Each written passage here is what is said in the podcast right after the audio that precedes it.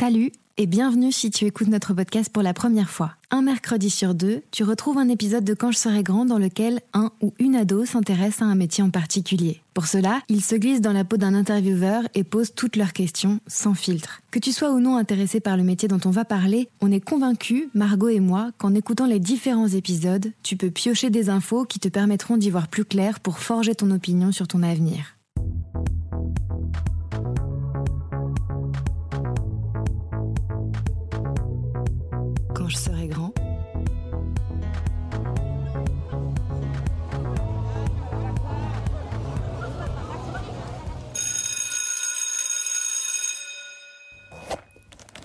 Moi, c'est Yoko et aujourd'hui, je te propose de découvrir une profession à très grande majorité féminine avec le regard d'un intervenant masculin. On est un peu rebelle, non?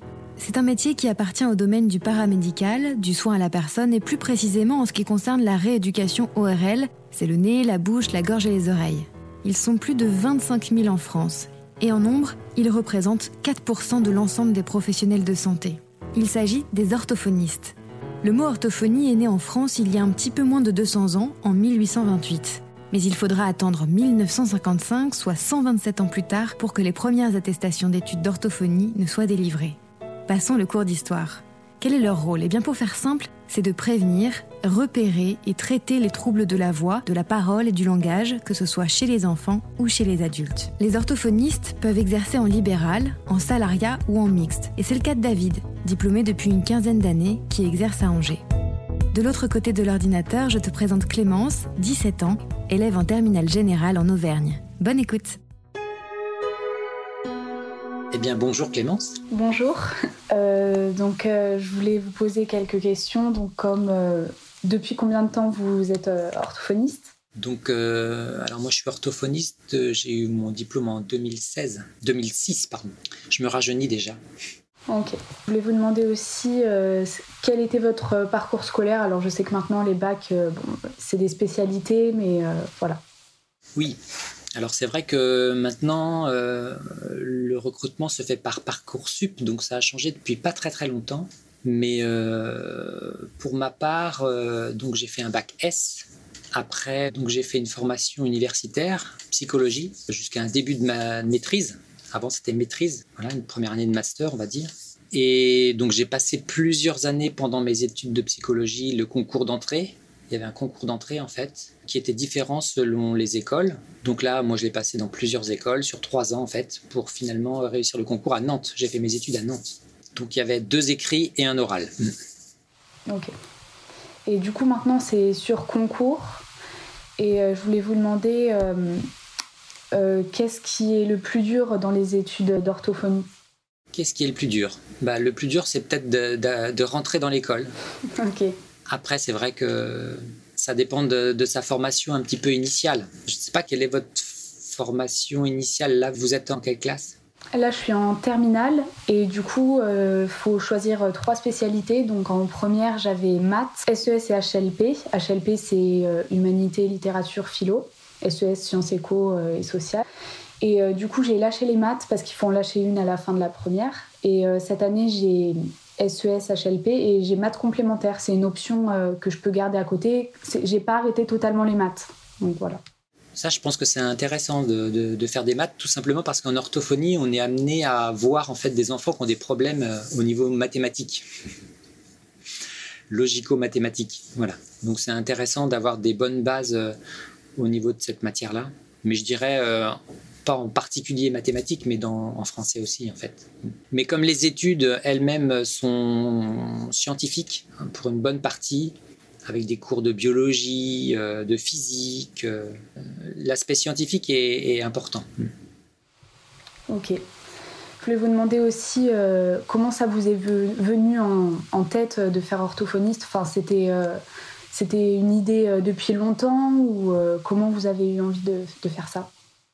Alors, euh, pas du tout. En fait, euh, c'est quand j'ai fait un stage en neuropsychologie à l'hôpital euh, à Angers que j'ai découvert des orthophonistes pratiqués. Et il se trouve que les psychologues, en fait, faisaient des bilans et laissaient la rééducation aux orthophonistes. Et moi, ce qui m'intéressait, c'était le parcours, en fait, d'accompagner les gens hein, du début au bilan pour savoir quel était le problème, la difficulté, et puis de les accompagner pour les aider à, se réparer, à, aller mieux. Hmm. Donc c'est comme ça que j'ai commencé un deuxième cursus, enfin les concours et un deuxième cursus en, orthophonie, qui durait 4 ans à l'époque et maintenant qui dure 5 ans. D'accord. Et je voulais vous demander aussi comment ça se passe un peu une séance d'orthophonie, enfin une séance type un peu?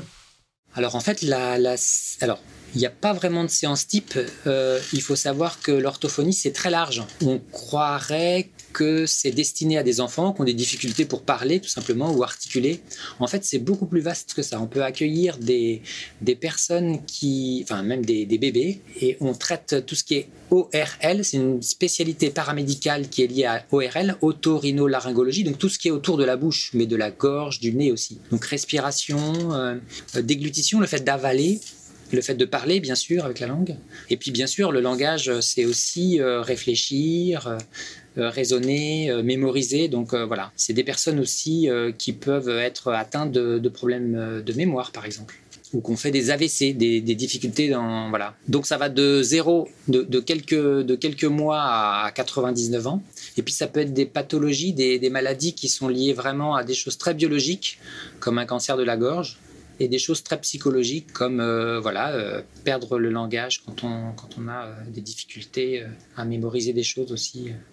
Alors en fait, la séance, elle dépend de l'âge de la personne. Il est sûr qu'on ne peut pas rencontrer un jeune, on imagine un, un garçon de, de, 4 ans, comme on peut rencontrer un adulte de 30 ans qui a fait un AVC, comme une personne qui a des problèmes de mémoire et qui ne se rend même pas compte de ses problèmes de mémoire. Donc là, voilà, c'est la partie euh, très, euh, on va dire, euh, originale enfin, et, large des études d'orthophonie et puis de la pratique. C'est que, en fait, la séance, elle dépend vraiment de la personne, de son âge et puis de la difficulté que nous, on va traiter. Donc, une séance type, en fait, il n'y a pas vraiment de séance type. Ça peut être très, très varié. Alors, en fait, quand même, la majorité des séances d'orthophonie, c'est avec des jeunes enfants. Et euh, euh, la majorité des difficultés pour les jeunes enfants, c'est quand même, par exemple, euh, voilà, pour apprendre à parler. Donc c'est une séance de 30 minutes. Et puis là, on peut voilà, jouer avec eux et puis leur proposer des phrases de jeu pour solliciter tel ou tel point. par exemple, voilà, une difficulté à faire une phrase, à faire un verbe. Nous, on va, on va parler d'une certaine façon pour que l'enfant, lui, progresse dans cette difficulté-là. Donc voilà, une séance peut-être type de 30 minutes. Hmm le jeu. On passe beaucoup par le jeu. Ok. Euh, je voulais vous demander aussi qu'est-ce qui vous plaisait le plus dans le métier euh, d'orthophoniste? Ah, c'est une question difficile. Euh, la variété, je pense, parce que moi, j'ai la chance de pratiquer aussi bien dans une institution que dans un cabinet de groupe. Donc, ce qui est intéressant, et on a le choix en fait quand on travaille en orthophonie. Donc, euh, dans un hôpital, dans un CHU, avec une équipe pluridisciplinaire, à avoir des personnes euh, soit en aigu, c'est-à-dire qui sont hospitalisées, qui ont brutalement une difficulté. Donc euh, là, si on a des problèmes de déglutition de langage, on intervient en urgence. Ou bien en cabinet de groupe. Donc là, c'est des enfants, comme je vous ai dit tout à l'heure, qui ont des difficultés de langage, par exemple. Donc c'est très très varié. Et euh, j'ai vu sur internet que bon, quand, je, regarde un peu euh, qu'est-ce qu'il faut pour être euh, orthophoniste, donc pour les qualités, voilà, j'ai vu qu'il fallait avoir un, pas un mental, mais un mental, un mental stable. Enfin, je savais pas qu'est-ce que c'est pour vous? Un mental stable. ouais, j'avais vu qu'il fallait être équilibré. Équilibré, voilà, c'est Déjà, c'est un bon exercice d'articulation, un mental stable. Un mental stable, oui, oui, c'est vrai pense que il faut, ça demande une capacité d'adaptation. Hein. Voilà, c'est ça que, ça veut dire, je pense. Ça veut dire qu'on peut s'adapter que si nous on est euh, voilà un, peu euh, euh, solide pour être, parce qu'on peut être confronté à des situations un peu critiques comme à l'hôpital par exemple, ou ou en cabinet par exemple, un enfant qui n'arrive pas à manger, donc voilà, où la maman arrive peut-être un, un, peu en pleurs, donc faut accepter de recueillir en fait voilà des émotions qui sont fortes. Hmm c'est en ça que voilà peut-être euh, ça exige euh, une certaine stabilité émotionnelle, pouvoir accueillir des voilà des, des souffrances, des émotions, euh, voilà. Mental stable, oui, c'est important. J'avais aussi une autre question par rapport aux oraux maintenant, comme c'est plus un, un concours écrit. Je ne sais pas si vous êtes hyper calé sur le sujet, mais Comment ça se passe un peu l'oral? Enfin, ça dépend des écoles, mais oui, euh, j'ai passé plusieurs euros pour les concours, mais je vous ai dit, c'est pas les mêmes modalités. elles dépendent des centres de formation. Des fois, il y a plusieurs euros. Moi, quand je l'ai passé, c'était devant des psychiatres ou des orthophonistes ou d'autres professionnels du centre de formation. C'est pas loin d'un entretien de motivation, en fait. Hein. Et sont jugés effectivement ce que vous disiez, c'est-à-dire la capacité euh, d'initiative, la capacité d'adaptation, euh, la personnalité, voilà, ces choses-là. Hmm. Mais ça, vous retrouvez plein de livres pour ça. Hein. Et puis, bien sûr, la détermination, euh, pourquoi vous faites ce choix-là. Ok. Et euh, pour vous, qu'est-ce qui fait qu'on peut rentrer dans l'école? Enfin, qu'est-ce qui est le plus important? Il faut convaincre le jury. Qu'est-ce qui est le plus important? Oui, quelque part, on disait un entretien de motivation, savoir se vendre, mais aussi être, ne pas avoir peur et puis être décidé euh, quoi qu'il arrive, euh, de son choix professionnel. Et peut-être euh, aussi ne pas hésiter, c'est ce que moi je propose quand on me demande comment faire pour rentrer dans les écoles, c'est aussi avoir d'autres pistes professionnelles. Ça veut dire que là, on peut s'adapter aussi, c'est-à-dire que si on ne réussit pas en fait le concours, l'oral, bah, on peut se diriger vers des professions qui nous intéressent. Ça veut dire qu'on a, on a travaillé sur notre, sur notre orientation aussi. Donc avoir d'autres pistes, c'est intéressant. Donc par exemple, euh, enfin moi je sais que si du coup j'ai pas l'oral, euh, enfin si je passe pas à l'oral ou si je rate l'oral euh, cette année, je voulais faire une autre une année du coup dans d'autres facs. Je vais demander d'autres facs pour pouvoir ensuite aller en école si, si, je peux retenter du coup l'oral. Et du coup j'avais pensé à sciences du langage. Je sais que ça c'est plutôt logique. Euh, psycho aussi. Et après, je sais pas trop quoi mettre comme vœu si ça peut rejoindre en fait. Je sais pas trop par quoi passer. Bah, mon expérience, c'est la psychologie, c'est vrai. La psychologie, c'est intéressant parce que c'est très vaste. Science du langage, oui, c'est vrai, c'est intéressant aussi. Après, ça dépend de, de, votre vœu large que vous faites. Et puis la préparation, euh, bon, euh, c'est rencontrer aussi des professionnels, bah, comme vous faites, comme vous sollicitez, voilà, discuter avec des professionnels, des orthophonistes ou des gens qui travaillent avec des orthophonistes. J'ai aussi euh, demandé à des orthophonistes euh, comme vous euh, qu'est-ce qu'il fallait faire, comment vous travaillez, ce que vous faites. Donc ça, c'est bien de solliciter plusieurs avis aussi, oui. moi, je suis homme, mais voilà, la profession, elle est principalement féminine, hein, à, à, plus de 90-95%, je crois. Donc, je suis une exception. ok. Et du coup, j'avais une dernière question. Si ça vous gêne pas, je voulais vous demander à peu près euh, une fourchette euh, de salaire euh, pour le métier d'orthophoniste. Enfin, ça dépend où on exerce, mais. Alors, je ne sais pas en fait. Ça, oui, ça dépend ce qu'on fait. Euh, je sais pas, peut-être 2000 euros et puis vous mettez plus, plus, plus ou moins, je sais pas. Euh, on, ne gagne pas euh, énormément d'argent. Hein. Si on veut gagner de l'argent, c'est pas en orthophonie qu'il faut aller, ça c'est sûr. Et puis euh, moi, je fais une activité mixte, comme vous avez compris, et c'est peut-être pas très intéressant parce que, enfin, au niveau financier, puisque en fait, on a des charges fixes quand on est dans, un cabinet. Voilà, plus on travaille, plus on, gagne sur nos charges fixes. Donc après, moi, je choisis pas de travailler pour l'argent. pas que en tout cas. Donc je choisis pour la, richesse, comme vous avez compris la richesse des personnes rencontrées et puis des professionnels qui nous entourent. Ça, c'est passionnant. Ok. Clémence, du coup, tu disais que tu étais intéressée par ce métier. Est-ce que tu avais déjà eu l'occasion de voir euh, des professionnels euh, l'exercer ou est-ce que ça a répondu à des questions que tu te posais et euh, auxquelles tu n'avais pas de réponse auparavant? Bah, En fait, j'avais un stage de troisième à faire bah, l'année de, la dernière année de collège et j'avais fait des lettres pour euh, les orthophonistes, mais euh, on m'avait pas prise du coup. Et je l'avais fait ailleurs. Et euh, du coup, bah, je suis allée à des forums cette année, mais j'avais pas eu l'occasion de parler directement avec un, professionnel. Je regardais beaucoup de, de vidéos. je suis allée à pas mal de forums, mais j'en avais pas, j'en avais pas discuté, non. Alors euh, pratiquement en fait, euh, on n'est pas autorisé nous orthophonistes, enfin de manière très exceptionnelle, mais moi je sais que voilà, on n'est pas autorisé à faire rentrer en fait des des, des, personnes qui ne sont pas euh, stagiaires en orthophonie. C'est en fait, d'accord. C'est une rigueur en fait, voilà de, de, ces professionnels là. Ouais. c'est ce qu'on m'avait dit. Ouais. Donc c'est pas de la faute des orthophonistes, malheureusement en fait. Par contre, euh, voilà, moi j'accueille effectivement aussi euh, des parents et, des adolescents euh, pour des troisièmes ou bien voilà des, gens un peu plus âgés qui sont majeurs au cabinet pour leur montrer voilà le lieu, l'ambiance et puis le matériel qu'on a aussi. Ça peut donner une idée, ça, c'est intéressant. Mm. Et du coup, avec quel matériel vous travaillez?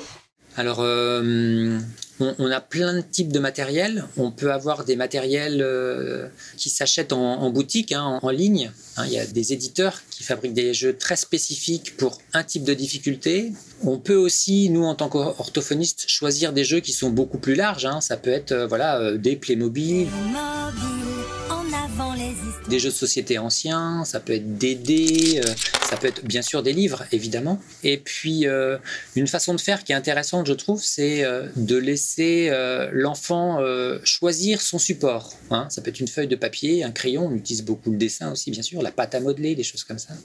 L'eau, enfin la manipulation de, tout, tout, ce qu'on veut. Alors, contrairement au bilan, où il y a deux temps hein, pour les séances d'orthophonie, un bilan où on recueille les difficultés des, des personnes pour les travailler après. Donc là, on propose des choses, hein, on propose des exercices types pour essayer d'objectiver en fait les difficultés. Autant pour les séances, on est d'accord pour se voir et au cours de ces séances-là, c'est plutôt l'enfant qui choisit. Enfin, moi, je le place dans cette dynamique-là. C'est l'enfant qui choisit son support et moi, je construis un petit peu ce que je veux travailler avec lui à partir en fait du matériel qu'il choisit. Donc, s'il choisit des Playmobil, par exemple, bah moi, je vais prendre un Playmobil et je vais dire bonjour et je vais inventer un type de communication avec lui, puisque c'est vraiment un métier de communication l'orthophonie. Après, pour des, des adultes ça peut être des petites fiches, par exemple, hein, euh, qu'on peut prendre dans les livres, ou, voilà, ou avec des enfants. Euh, si on a voilà, euh, beaucoup de livres, hein, avec beaucoup de sujets, on, on peut choisir un livre ou on lui propose, bien sûr. Hein. on peut lui proposer parce qu'il y a des enfants qui sont très timides. On, doit vraiment s'adapter. Hein. c'est vraiment notre capacité d'adaptation, euh,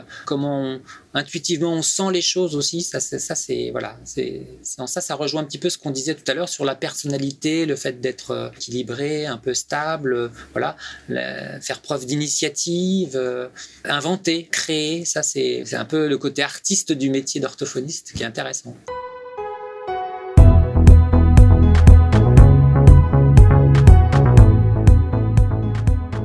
Ce dixième épisode est terminé. J'espère que tu as appris des choses et que peut-être tu t'es découvert un intérêt pour ce métier. Si c'est le cas, n'hésite pas à le partager sur les réseaux sociaux ou à donner ton avis sur Spotify, Acast et Apple Podcast. Je te mets en description de l'épisode des liens vers du contenu supplémentaire et notamment des comptes Instagram. J'en profite aussi pour te parler de l'association Chemin d'avenir, car c'est grâce à elle que Clémence a entendu parler de Quand je serai grand.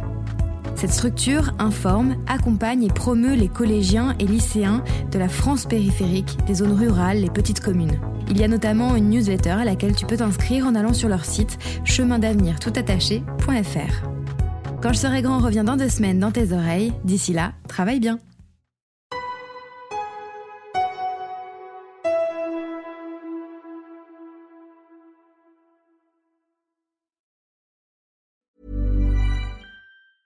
Hi, I'm Daniel, founder of Pretty Litter. Did you know cats tend to hide symptoms of sickness and pain? I learned this the hard way after losing my cat, Gingy. So I created Pretty Litter, a health monitoring litter that helps detect early signs of illness by changing colors, saving you money and potentially your cat's life. Pretty Litter is veterinarian developed, and it's the easiest way to keep tabs on your fur baby's health right at home. Go to prettylitter.com and use code ACAST for 20% off your first order and a free cat toy. Terms and conditions apply. See site for details.